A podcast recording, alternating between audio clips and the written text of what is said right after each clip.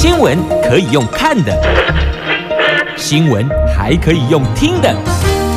亲切的早安问候，专业的新闻分享，欢迎加入美英主持的 News Online，说新闻给你听。亲爱的朋友，台港后打开后，大家好，欢迎您再度锁定收听 News Online，我是美英，我是谢美英。时间过得好快哟，仿佛好像才刚刚结束了二二八的连假，转眼今天又到礼拜五了，这个礼拜又过去了，明天又是周休假期了。大伙儿最关注的应该是天气，天气干木好水嘞。我们先来看今天的天气概况喽，北北桃。今天白天的温度十六度到二十三度，竹竹苗十六度到二十二度。除了桃园白天是阴天之外哦，双北市还有新竹县市跟苗栗都是阳光露脸、晴朗好天气。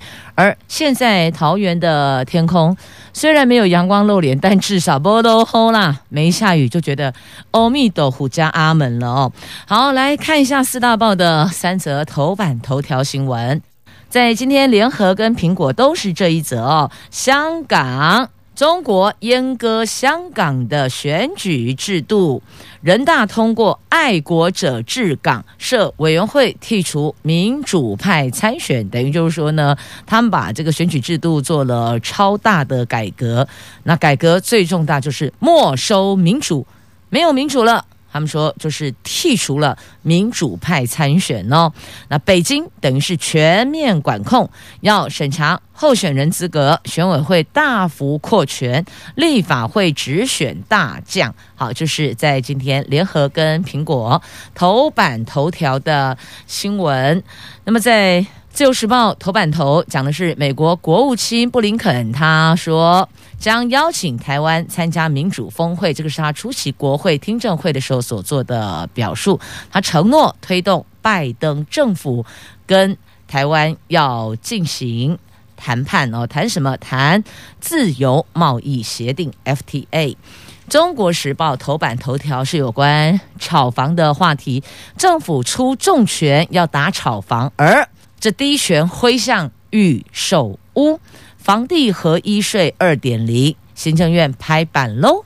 以上就是今天四大报的三则头版头条的新闻。好，我们来关注详细的新闻内容。我们先来看的是在今天联合与苹果头版头条有关这爱国者治港。我还真是第一次听到说这个叫做爱国者治港，香港的港哦，治就是治理的意思哦，爱国者治理香港。但这样真的叫做爱国吗？这北京阉割香港选举的铡刀正式落下了。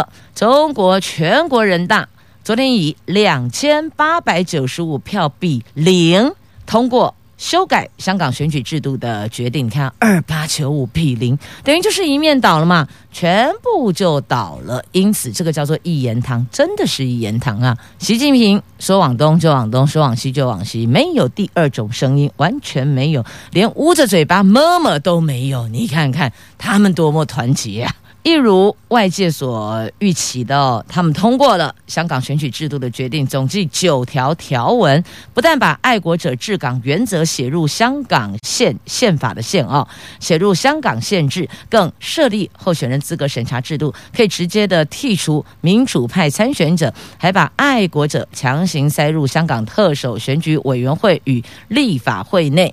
面对这么荒唐的选改，不但英国外相痛批北京是挖空香港民主辩论空间，我们的陆委会也直接说，这根本就是爱党者治港，不是爱国者治港。党哦，政党的党，爱党者治港。连香港高官都承认，北京选改是香港改制的倒退。选改就选举的选哦，改是改革的改哦。北京选改根本就是一个香港政治的败退。剔除了民主，全部都得听北京的哦。这北京改了香港的选举制度，他们的选委会突然之间变成了一只超级大怪兽啊！你看，什么都得听他的，他说东就是东，他说西就是西，假恐怖呢。所以有时候。真的努力的想一想哦，我们两相对照，确实我们这里幸福多了。你觉得政府有哪些地方还有成长的空间？我们都可以提出来，对吧？都可以表达，都可以表述想法。没有其他的人可以阻挡你发出自己内心的声音，但是呢，在香港两相对照，真的，我每次哦看到这样的一个香港的状况，都庆幸还好我们是生在台湾呢。继续呢，我们来看《自由时报》头版头条的新闻：美国国务卿说将邀请台湾参加民主峰会。美国国务卿布林肯在十号首次出席的国会听证会，他承诺将邀请台湾参与美国总统拜登预定今年底举行的民主高峰会，并将推动拜登政府跟台湾展开自由贸易协定的谈判。他说。台湾的民主及科技实力是有目共睹，他是非常肯定的，大力称赞，强调台湾能对世界有所贡献，有资格在世界卫生组织享有一席之地。那新冠肺炎就是一个很好的例子啊。那联邦众议院外交委员会是在十号首度邀请布林肯出席听证会，谈论。拜登政府的外交政策优先事项，那这个是布林肯上任之后第一次在国会露面，而他也在这场国会听证会上肯定台湾，表达要邀请台湾参加民主峰会哦。那么，台湾是美国无价的安全跟全球卫生的伙伴，对国际社会贡献非常多。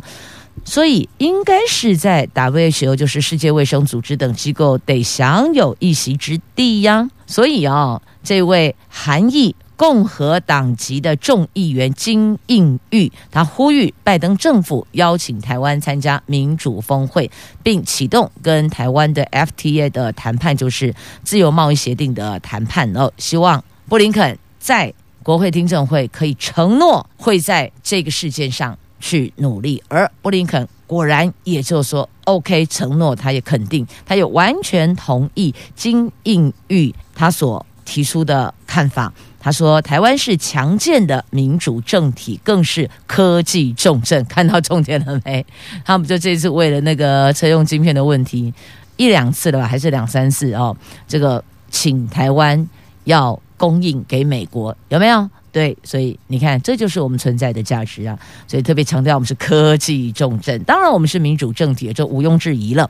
那除了服务自身人民之外，也能够对世界做出贡献。台湾的抗疫成绩就是一个很好的例子啊！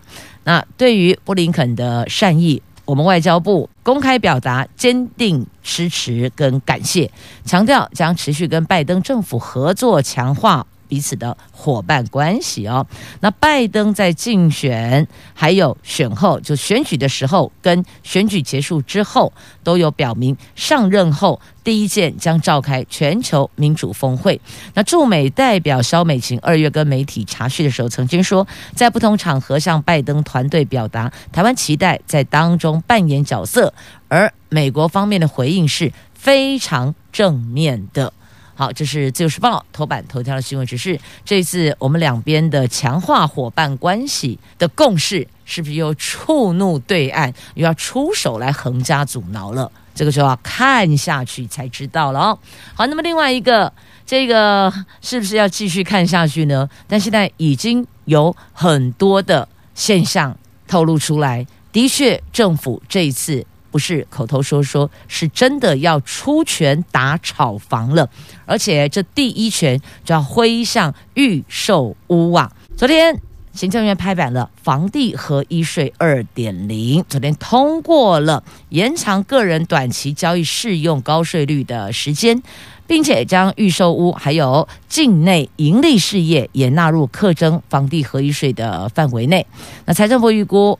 房地产交易量最多减少三成。值得注意的是呢，为了要防堵投机客利用预售屋炒房，所以政府使出了杀手锏，祭出重税。预售屋从签订契约开始就纳入持有时间起算，防堵预售屋红单转卖，在交屋的时候时间归零，再重新起算。所以有人会说，我只要不过户就好了。他其实还是红单买卖。我只要不过户，政府就查不到我是原来的持有者。但现在他把那个持有时间做调整，不是过户，而是签约。只要签了约，这房子是你的。你如果要转卖，那么我就从这个地方开始算你的获利了。所以这第一选果然是挥向了预售屋啊！继续我们来关注哦，这个打炒房的话题哦。这政府全面封杀红单转卖，同时他也提出了一招，叫做签约的时候开始起算你持有时间。但如果你把持有时间拉长，我说哎，我就预售的时候买，那我就等到它成屋的时候。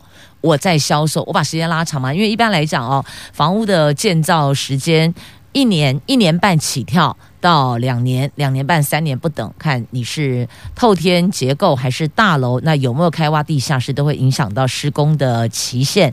那有人就说没关系，我就等成屋再来卖就好了。但我跟你讲，进屋够卡跳，你等成屋出售的时候，他就这个消除掉你签约到完工时间，这段时间不算。就要从你交屋开始算起，你持有时间，所以你的那个两年啦，或是三年呐，两年到三年，三年到五年，五年以上，十年以上，那个时间又不一样喽。所以红单转卖的时间，没交屋前的时间，你要从签约起算持有时间。那如果是成屋之后卖呢，他把你还没成屋之前时间全部消除归零。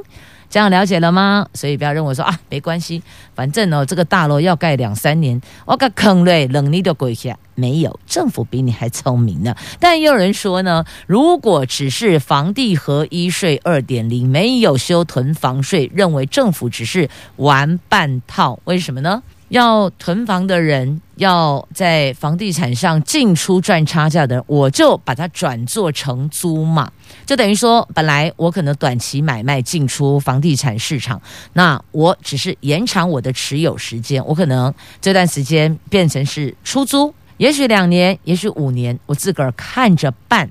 所以有专家学者教授们说，应该要同步修囤房税，才能够让。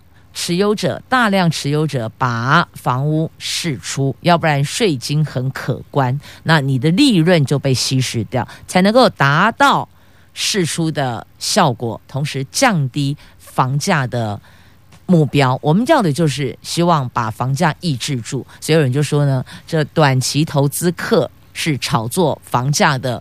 凶手之一呀、说之一，为什么？因为它背后还牵扯到那个房价，牵扯到很多的成本嘛，包括土地成本啦、物料成本啦、人工成本啦，通通总和加起来之后，再加上建商的利润上去，才是售价嘛。所以，如果单一只有讲。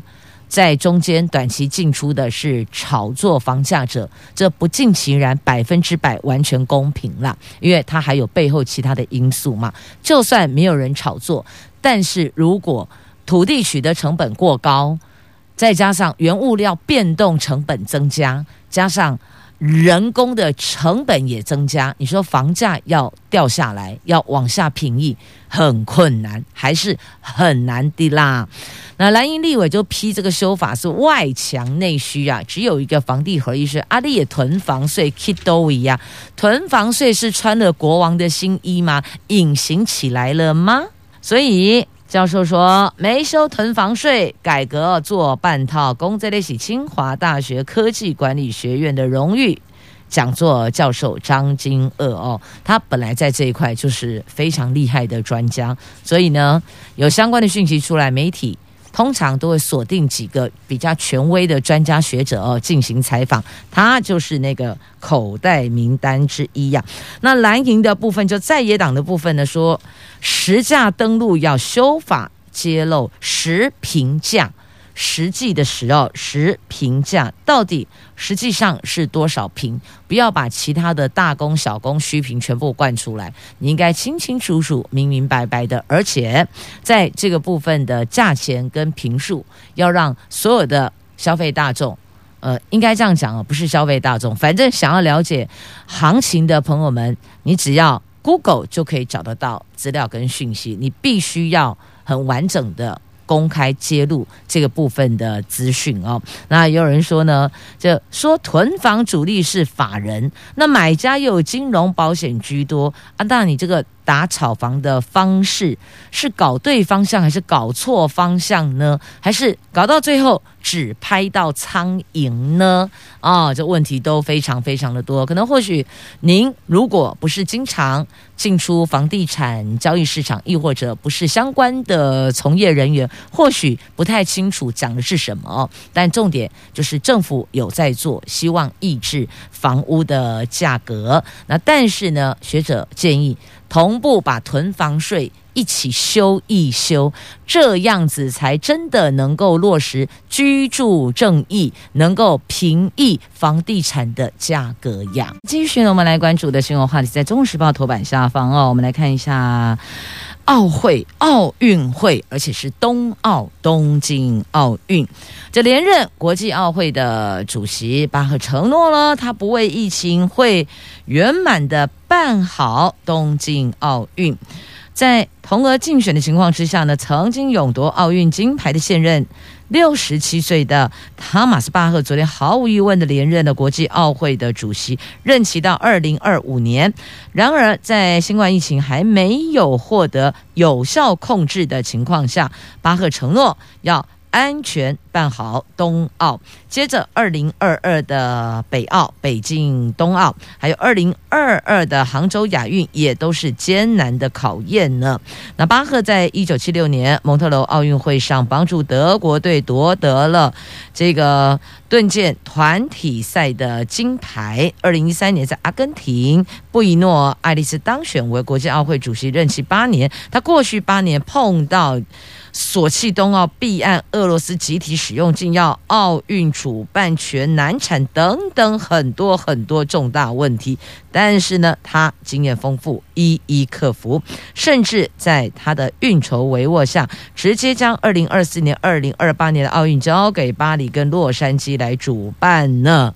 所以，他其实在这一块的声望是很高的，获得各国运动界的肯定，因此毫无疑问的他。连任的那大伙最关注的就是，诶，现在疫情没有获得有效控制，那到底要不要办？如果要办，要怎么办？是闭门比赛吗？包括了开幕、闭幕，所有的赛程全部是闭门比赛吗？还是做某部分的一个调整，实名制的开放入场，做人数管控？还有社交距离等等，是不是这些都是可以来讨论的？所以其实只要碰到疫情，很多事情你都得超级的超前部署去构思。有疫情是怎么个做法？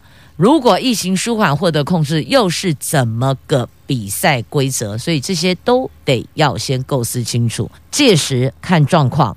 选择哪一种方案？这只是真的累了主办单位跟得标的承办厂商哦，他变成要多做几套方案出来构思了。好，那再继续呢？这苦了谁呢？苦了船长。来，这个应该切两个话题了，但实际上是从一则新闻延伸出来的，就是卖游艇驾照，就等于卖船长的驾照，这个。弊案由航港局这边爆出来，但也揭露了为什么要用买卖驾照？我们自己去考就好了啊！你会花这个钱去买一张驾照吗？大部分还是都自己来，真的实际的以。能力去考取这一张驾照吗？但为什么会甘愿要用买的？我想这个新闻我们切两块来关注。第一块先来看弊案，在今天的联合报跟自由时报头版下方都是报道这一则弊案。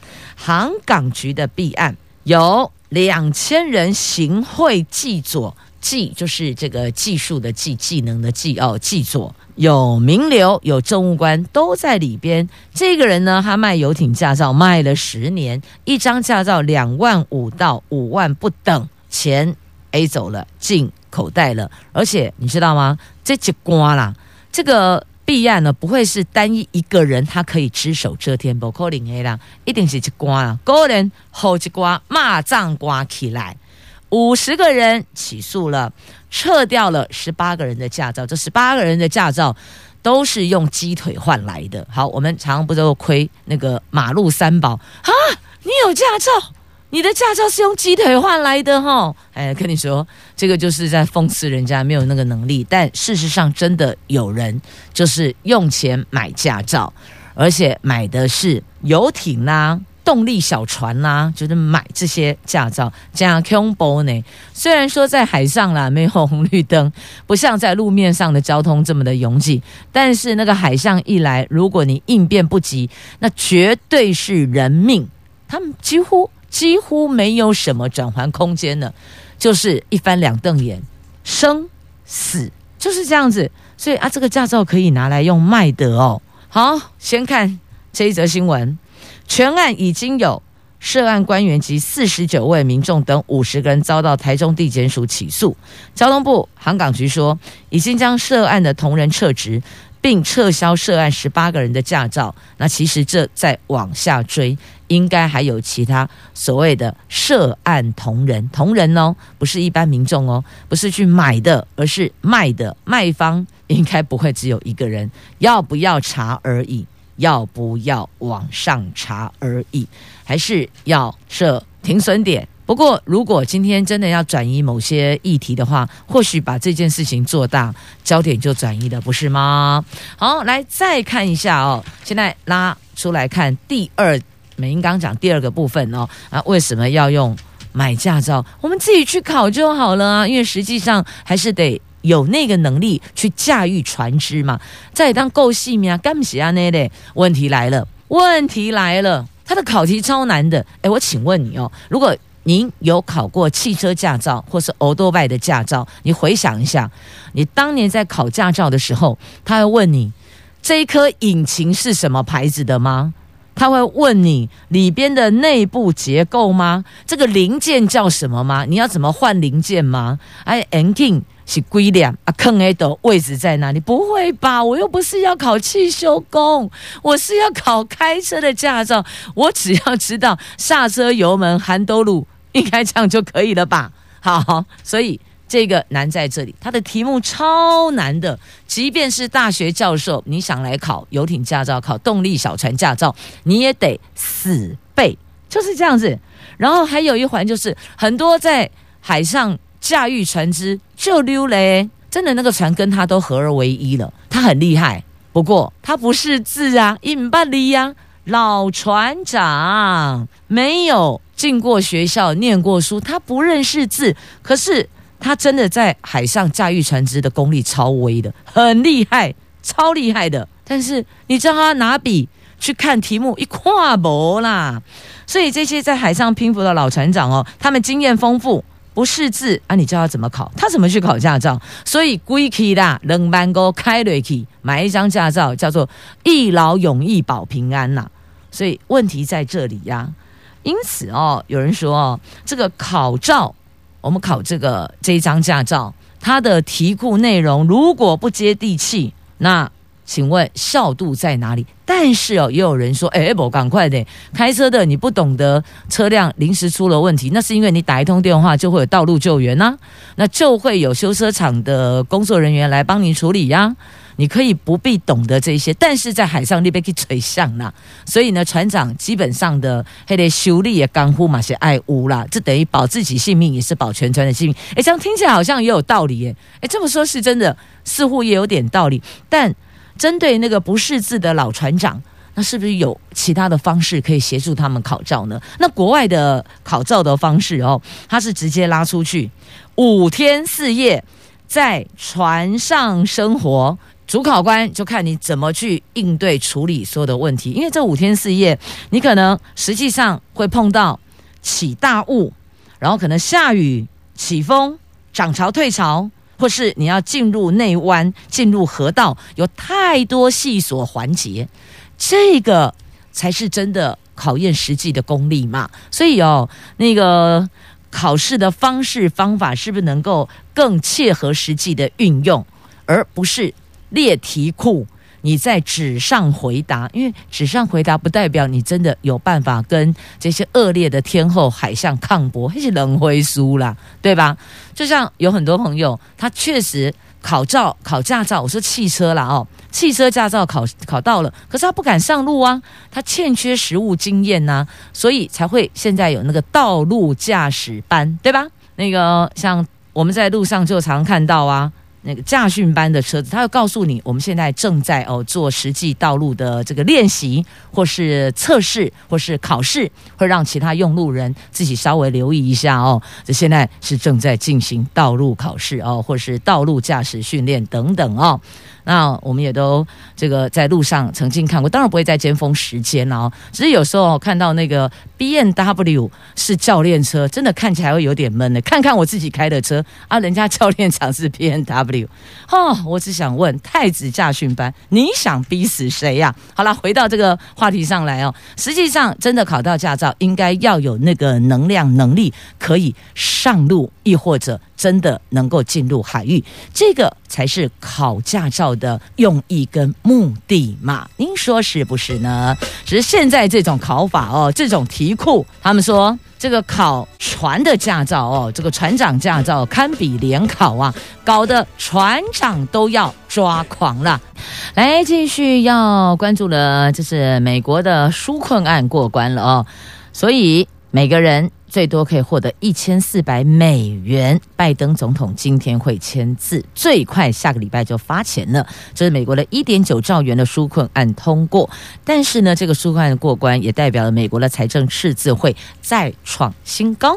好，看了美国总统，那再来看一下兰台湾呢？哦，来看蔡总统，蔡总统出席了这一场是在关渡美术馆的。日本当代艺术家奈良美智的特展开幕记者会，他做了表述哦。他在致辞的时候，当然我们参加这样的一个活动，都会先祝福展览顺利哦。那当然，这也就是见证日本、台湾我们两国友好的关系哦。那因为刚好。三月十一号，三一一是大地震十周年，有这个特展开幕，我们的总统还前往开幕活动致辞，祝福顺利。活动顺利圆满成功哦，这等于就是见证两国的友好关系。而总统他本身也是文化总会会长，所以不知道昨天去是以文化总会会长的身份呢，还是以中华民国总统的身份去的哦。好，这是在日本三一大地震十周年的纪念日，日本的当代艺术家奈良美智在台湾的首次特展，第一场的特展，今天起。在官渡美术馆展出有五十三件作品，那五十三件作品中，首次展出为台湾创作的《朦胧潮湿的一天》。总统说。奈良美智在历经大地震后，创作多了一股温暖跟抚慰人心的力量。希望台湾、日本在当前挑战中能够相互扶持，期待疫情平息，冬奥顺利举办呐、啊！好，至少冬奥的主席没有难产，顺利产出了，而且是毫无。疑问的，而且也是好一如预期的，就有巴赫连任了哦。那这个朦胧潮湿的一天，说真的，刚我在看这一幅画作哦，那么在《自由时报》头版版面也有这图文，我看看了个半天，还真的是觉得好险哦，我没有去走美术。创作之路，因为我觉得我真的没有天分，看了半天我都没有什么心灵相通的感觉呢。不呢，好嘎仔吼，走对路很重要。有些人在艺术创作上的悟性很高，那有些人可能是在肢体运动的这个区块，他的灵敏度很灵活。那有些人可能在口条、在应对上面的反应会比较快，所以要把自己放对位置。才会寻找舞台，正确的寻找舞台。好，来，这次题外话，再拉回来，在《自由时报》头版还有这一则新闻哦，这是炒作股价，兵分三十三路搜索，搜索谁？搜索马志玲的弟弟马永林。好，他被移送台北地检署复讯了哦。好，不只是他了啊，相关人等通通。移送，因为涉嫌炒作成创的股价呀，所以被约谈啦。他是元大证券的前副总，涉嫌用人头炒作。那有怀疑，成创负责人马永林是幕后的金主。好，这登上了《自由时报》头版版面，详细内容您就自行翻阅。我们这儿得前进下一则新闻呢，来看一下这个水情亮红灯啊，是否已经亮了红灯呢？那至少现在台中跟苗栗超前部署演练一个礼拜七天，天供水五天，停工两天呐、水利署说，演练是抗旱必要的工作，跟水情灯号或者是不是要限水没有关系。这有点像什么？以前我们小时候啊，不是那个空袭警报，大家就要赶快躲到桌子底下，椅子呃，躲到桌子底下，或是找一个安全的地方演练。演练就是备而不用是最好的。但如果以现在的水情来看，可能练一练。也许就要实际上演了，因此昨天节目里美英就说了嘛，请大家要调整用水的习惯呢，随手关。水龙头其实没有那么困难，即便像你洗个手，也是可以省一些些水。过去可能很多人觉得说，打开水龙头之后，我们还要我们要先把双手哦弄湿，然后再可能是这洗手乳啦，还是肥皂啊等等，对不对？那这个时间水都让它哗啦啦的流掉，这很浪费。你就先把它关掉，手弄湿了先关起来。然后等到要冲洗泡沫的时候再打开就好了。有人会觉得嫌麻烦，又或者觉得说啊，那这样水龙头上面就会有我这个泡沫有什么关系？洗干净之后，你口刮住一个破了以后啊，两相比较这样子比较省一些些水啦。待会儿要共体时间呐、那再来哦，就牵涉到那个开挖水井的问题，像嘉南地区超抽地下水灌溉。这个取缔无力，但是要小心，你这五万口的非法水井会让地层下陷的更严重，地层下陷那个代际就大掉啊哦，所以不可不审慎，不能不谨慎呐、那现在农民打井拦水，这些古镇是奄奄一息呀。那我们看到的。是地层下陷的问题，有人看到的是无法灌溉的问题，所以这都是问题，该如何解呢？来，我们先关注，我看一下，我想把这个体育班的跟另外一则。也是跟学生有关的新闻并在一起关注，好，这个摆在一起好了。那现在看一下财产财产申报，连两年都雷同，有可能啊。如果他的不动产或是他的这个存款哦，现金的部分呢，如果异动不是很大的话，是有可能雷同。就搞了半天，原来是复制贴上啊，还可以这样子哦，全部复制贴上啊。这是王定宇，你看吧，传出他有可能。要角逐民进党直辖市长的候选人，讲这台南嘛，对不对？直辖市长的候选人之后，开始连环爆爆爆，所以我说政治追杀比什么都还恐怖哦。这他说公是申报人员误触，但监察院驳斥。那昨天他复出录影，完全不提他自己个人的私领域的行为，还有财产申报的问题，他再扯韩国瑜，这个我也真的是。不知道该说什么才好，啊，我们不是以前都老师拢嘎单嘎工哦，先检视自己，再去检讨别人，不是这样吗？我在检讨别人之前，我先检视自己嘛，检视自己觉得可以，我再去检讨别人。结果起码拢不是啊，都千错万错，都别人的错。他自己都没有错，真的很妙哈啊！详细内容我就不讲了啦，自行去翻阅啦，因为这个不需要占用我们太多的宝贵的晨间时光哦。我只能说摇头啊！难道民进党内没有其他人才了吗？人才济济呀，为什么他们都看不到呢？很奇怪呢。好，再来，我们现在是凤梨国家队是吧？那原因就是在于对岸契丹嘛，就跟我们说哦，我们的凤梨有问题，不给进了。所以大概来鸡飞狗跳，那告诉你，接下来我们要超前部署什么？芒果跟玉荷包，芒果玉荷包将上市，要小心他再演这一趴。那农委会主委陈其栋说，加工行销预做准备，凤梨转单补助运费。立委说，只靠补助恐怕产销失衡吧？哎，如果做一个主委，什么事情都只是用钱来补助，我买单可以做主委啊，为什么要轮到他？我还可以薪水减半呢？所以要当头，你是不是应该要有那个思维能力去思考怎么样解决问题，而不是什么东西都补助、补助、补助，拿钱补助，谁不会啊？向罗马也要走，那有必要要你去当这个主委吗？是吧？而且超前部署是有必要的啊，会。丢了我们的凤梨，不排除有可能丢芒果、丢玉荷包，这都是后续有可能的。所以借这一次要总体检，我们到底有多少东西是往对岸跑的？那个比重要做调整，要开始要抽离，那个数字要降低的，要销往其他的国家，要去建立更多的销售平台呀。不是坐在这里挨打，怎么可以是这个样子呢？我只要看到补助就鬼巴都会哈，补助的钱嘛，是咱缴诶税金啊。现在几月了？三月了啦，五月又要缴税了啦。所以，亲爱的朋友，我们纳税人。就是陶给我们有权利可以大声讲话，请不要再用补助来解决问题，好吗？好，接着我们来看一下国中小的体育班哦。每这个体育班每天训练有设上限的时间，上限三个小时三点钟。这体育署修法了，国中体育班运动种类增加到四种，这可以衔接高中。对于国中衔接高中是有帮助的哦。这中小学的体育班训练过度，造成永久运动伤害，或是影响课业的成绩，遭到外界诟病许久。教育部的体育署最近修正了十一项条文，包含国中小体育班学生每天训练时数从最多以三小时为原则，改为最多以三小时为限。你看，本来说为原则跟为限，就限就是限定了，不可以再多了，避免。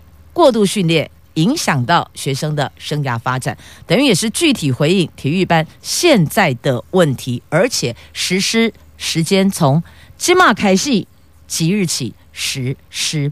我觉得是有必要，因为国中小孩子都还在发育，有时候过度训练哈，真的会造成身体上永久性的伤害。如果能够在这一个区块做一个调整跟转换，我认为这是好事哦。过去的以三最多以三小时为原则，改成最多以三小时为限，就是不能超过三个小时。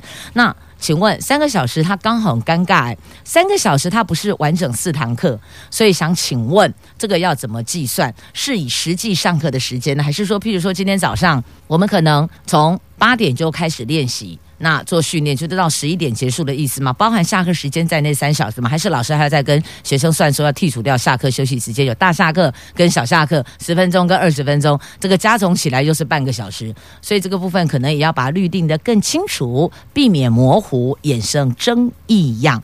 那如果可以调整后衔接高中，这何尝不是一件好事哦？但体育班拜托，真的要让。训练的选手进体育班，不要变成另外一种变相的升学班啊！为什么会讲这句话呢？有会跟的就听得懂，没有会跟的听不懂也没有关系啦。好啦，继续我们再前进下一则新闻，这个也是跟校园有关的。只能够想说，为什么现在孩子会变成这样？虽然勾扎衣锦马被安内啊，就算跟同学吵架再生气。我们了不起，我们那个年代了不起，就是桌上把它画一条线，不准超过。我不跟你当朋友了，我跟你切，有没有切就跟你切八段，就这样子结束啦，不讲话而已啊。可是现在为什么孩子还会用下毒的方式去整同学，还说要整到他变成？这个整整到他没命，然后要大家来参加他的丧礼，为什么孩子会有这种心思呢？小小年纪耶，国中生诶，应该是很良善的啊，怎么会有这么歹毒的作为？而且他真的这么做了哦。同学也因为这样子暴瘦八公斤，中毒了。他在同学的水壶里、保温壶里边下毒水。加那个硼砂水，哎，那个是会要命的耶！而且构思缜密，还先找同学把风，先去稀释之后，然后用针筒那个那个针筒管子哦注入，这样才不明显呢、然后还要同学把风，然后去做这个事情，一个月内做了三次去整同，这已经不是整同学嘞，这是要命的耶！但让我更觉得瞠目结舌的是，竟然加害人的家长本来第一时间。是认为自己孩子错了，要道歉，要和被害学生道歉。然后后来真的出庭了，整个态度大转变。他们说：“我的小孩没有错啊，他那个影片又不是他弄的，那个影片是网络上截录下来，所以我的孩子没有错。哎，这位家长，你是不是搞错重点了？重点是他真的有将硼砂水在同学的茶壶里边，害他。中毒哎、欸，不是那个影片的问题耶、你如果要追说都是网络害了你的小孩，那你为什么不说？为什么家长你不知道你的孩子在网络看了什么东西？难道家长都没有责任吗？这是让我超级瞠目结舌的部分。同学还讨论说，哎、接下来再来一次就可以参加他的丧礼了，怎么会这个样子啊？我真的觉得很匪夷所思。在这里要预请所有的父母亲，孩子绝对你有责任要把他教好。不是把他养饱就可以了，不对，他不可以有这样子危害治安或是伤害他人的行为，这父母亲绝对责无旁贷啊！你绝对有责任呢啦。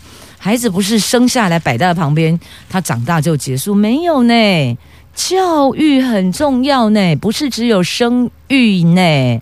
所以，亲爱的朋友，这个不知道该说什么了哈。这个加害学生的家长是这样的态度，我也很无言呐。所以我们能做什么呢？我们能做的就是要把自己的孩子教好，不管他是不是就搞他这类，但是哦，他的人，他的这个操守、品性、人格要建立起来呀。这个父母亲就有绝对的责任，不能再丢给学校的老师了哈，不可以这个样子啊。同时也谢谢朋友们收听今天节目，祝福你有愉快而美好的一天及周休假日。我们下周空中再会了，拜拜。